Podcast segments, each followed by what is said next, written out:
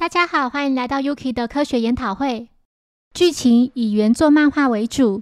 今天要带来第二十二到二十三集《豪华客轮连续杀人事件》，对应漫画是单行本第三卷第二十到二十五话。小兰及柯南站在一艘豪华客轮的甲板上，欣赏美丽的夕阳。这全都归功于小狼弄错回程轮船的时间。小兰看到甲板旁有位长发女子，伤心地流着泪。似乎有心事，他走上前关心她说：“你还好吧？”女子回复：“我只是想起死去的父母，真希望他们能看到我今天盛装的样子。”这时，一名男子走来，女子羞怯地挽着他的手臂说：“其实我们在今天结婚了。”女子名叫齐本夏江，是齐本家长男齐本江一的二女儿。她的丈夫名叫齐本武，是齐本家的续养子。这边补充。续养子是基于父系传承、女性无继承权而产生的一种领养和婚姻继承制度，又称上门女婿，属于招赘的一种，即将赘婿的法律地位改为养子。夏江表示，那座岛大部分都属于齐本家的土地，供奉着历代祖先。若家族里的人要结婚，仪式一定要在岛上举行。齐本家的当家主齐本豪藏大声呵斥着：“为何要让外人搭船？”明明已经包下整艘船了，齐本北狼急忙解释：“因为看到这三个人有困难，才让他们上船。”北狼也是齐本家的续养子，是豪藏的长女麻里子的丈夫。接着出现的是齐本家的次男祥二，他注意到阿武胸前的胸花，阿武表示这是夏江为他别上去的。夏江既害羞又开心地说：“我从小就梦想着。”将这种只有在岛上的花送给自己最重要的人。北狼的独生子齐本一郎正坐在角落画画，他画的是夏江。豪藏看到后对北狼大骂：“真是有其父必有其子，整天画那些鬼东西，不可能实现的梦想就早点放弃。”接着要阿武稍后到自己房里，表示有话要对他说。豪藏离开后，北狼的妻子齐本家的长女麻里子对他说。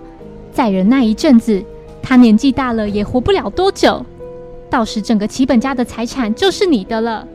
夏江的姐姐秋江提到，昨晚铃木管家透露了些内幕，是关于爷爷会如何处理财产。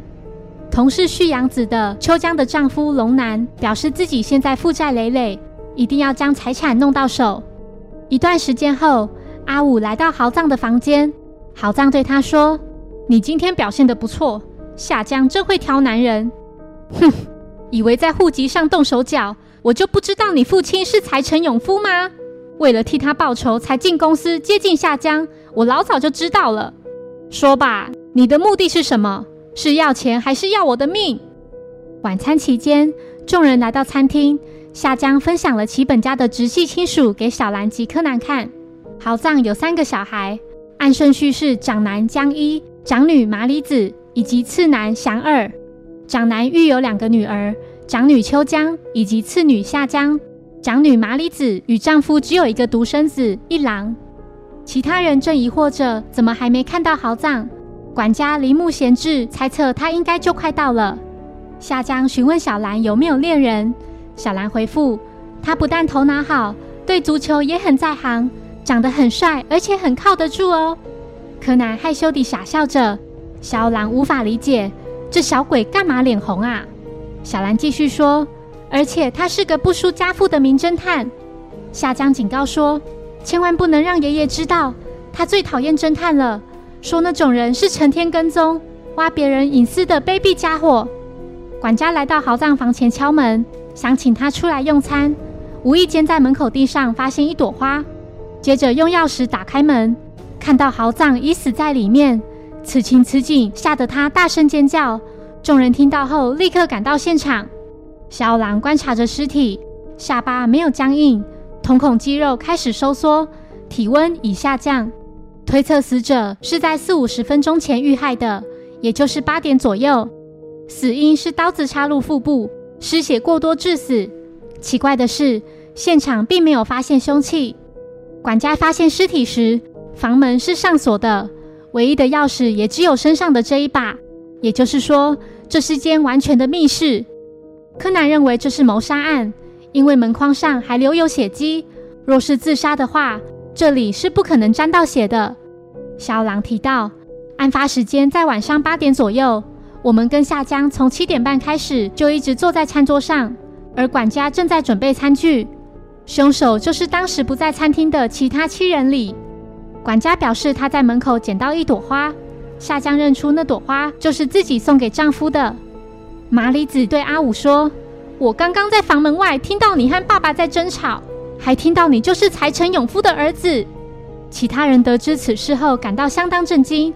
小狼询问财成永夫是谁。北狼说：“他是十年前被爸爸夺走公司，因而自杀身亡的财成产业的社长。一年后，他的妻子也病死了，唯一的儿子不知道被送到哪去。那个孩子就是阿武。”阿武大声地表示：“没错，我就是他的儿子财成武彦，但我没有杀人啊！”夏江不敢相信丈夫会做这种事，她伤心欲绝地哭着离开。阿武本想上前去追。但被齐本家的其他人制止，他们一致认为阿武就是凶手，证据就是掉在门前的那朵花。柯南留意到地板上的血迹有被擦过的痕迹，还发现血迹里竟然有面包屑。龙南等人把阿武关在仓库里，并且上了锁。之后，众人聚集在一起讨论齐本家的遗产。管家表示，遗嘱早就已经立好了，遗产全归夏江。小兰及柯南来到甲板上关心夏江，夏江哭着说：“我是那么相信阿武，没想到他是为了报仇才跟我结婚的。我再也不相信任何人了。我相信他哦。”小兰安慰他说：“不知为何，总觉得阿武不是坏人，因为夏江所选的人怎么可能会是坏人呢？”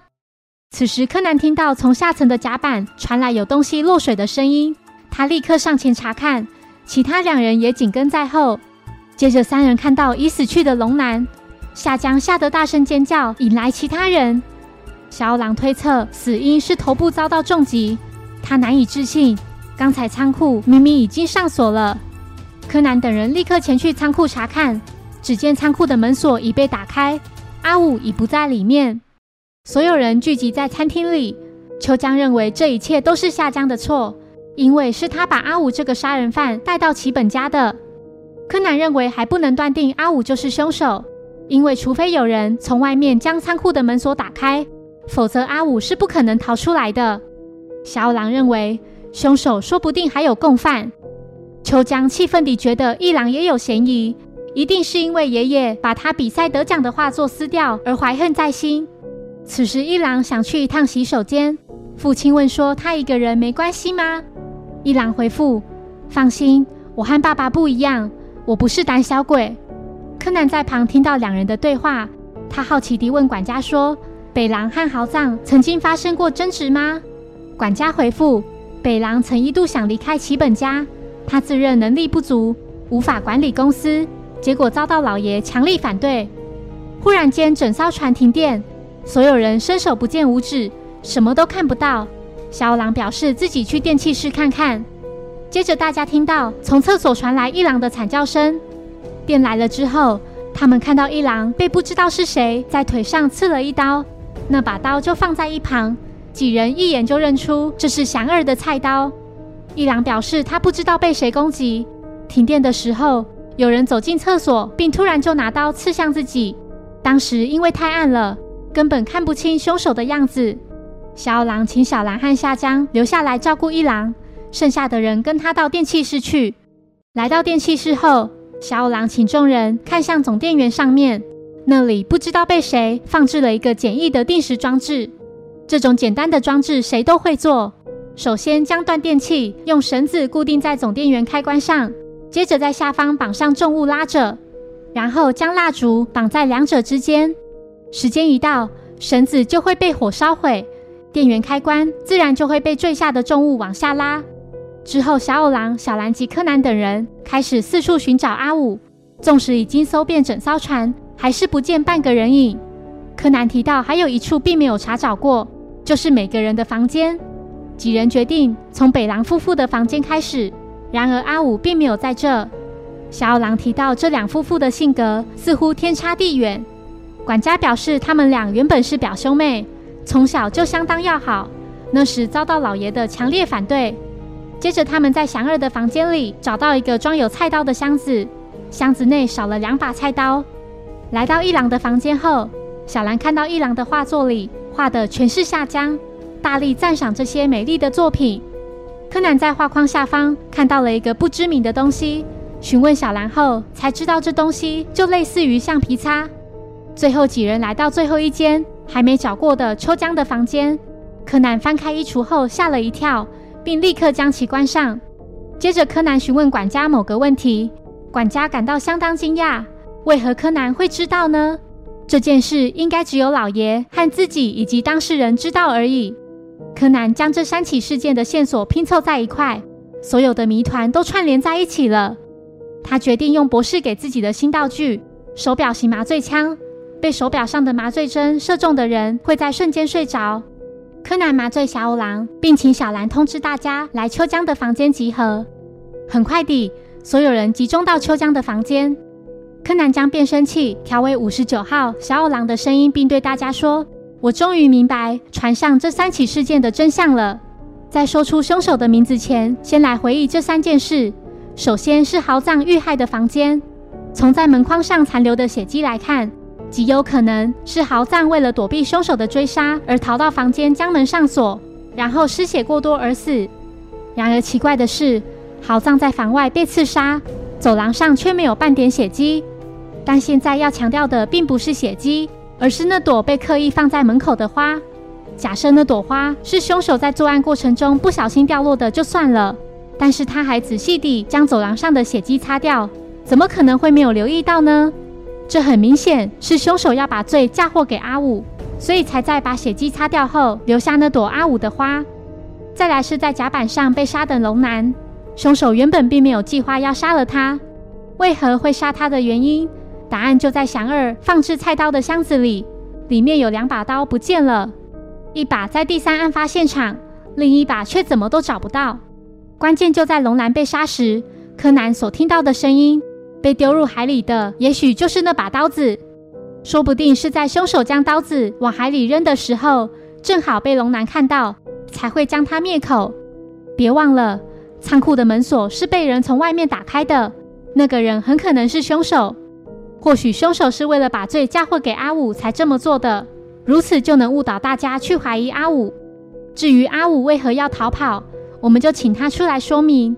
阿武，别再躲了。你就出来解释一下吧。此时，阿武从衣橱里走出来，并说：“我会逃出仓库，是因为听到下降的尖叫声，以为他出事了。当时我拼命地想破门而出，却发现门根本没有上锁。赶到甲板后，就看到龙男已经死了，且几乎所有人都认定是我杀了他。我不想再被诬陷，不想变成大家所认定的凶手，才会再次逃跑。碰巧秋江房间的门没有锁。”我就躲了进来。小狼说：“这名凶手因为担心自己会被怀疑是阿武的共犯，因此想了一个计划来为自己脱罪。这就是趁停电的时候刺杀一郎的动机。但是凶手万万没想到，这么做根本就是自掘坟墓。在黑暗中无法看清凶手，但凶手却能准确地把刀刺向一郎，而且这次还把凶器直接留在现场。这是因为他没办法带走。”因为他的脚受伤了，没错，行凶的就是一郎本人，杀害豪藏及龙男也全是他所为。证据就是在豪藏尸体旁发现的面包屑。在画炭笔画的时候，常使用面包屑作为橡皮擦，多少会有些面包屑掉进袖子里，所以面包屑很可能是一郎在行凶的时候掉出来的。我也是最后才了解他的动机。一郎放在房间里的画。画的全都是下江，秋江一张一张翻着一郎的画作，麻里子也露出难以置信的神情。一郎激动地抢回他心爱的画，并大声喊着：“住手！”小二郎说：“没错，其实一郎非常喜欢夏江。经询问管家才知道，一郎虽然不敢向夏江表白，但曾向豪藏表明过对夏江的爱意。”一郎哭着说：“我曾请求爷爷让我和夏江结婚。”但他却果断拒绝，还说他才不会让心爱的夏江嫁给我这种没出息的小鬼。而且不久后就宣布夏江要和阿武结婚的喜讯。昨天我在甲板上画夏江时，爷爷又对我说：“不要再做那些不可能实现的梦，不准我跟夏江结婚的爷爷，还有抢走夏江的阿武都不可原谅。”羞涩的少年因无法表明心中的爱意，终究造成无法弥补的悲剧。克伦不久后即将抵达东京，一郎与其本家的悲伤与绝望全融在夕阳余晖中。谢谢收听，如果喜欢本节目，欢迎小额赞助给我支持，谢谢。那我们下一集再见，拜拜。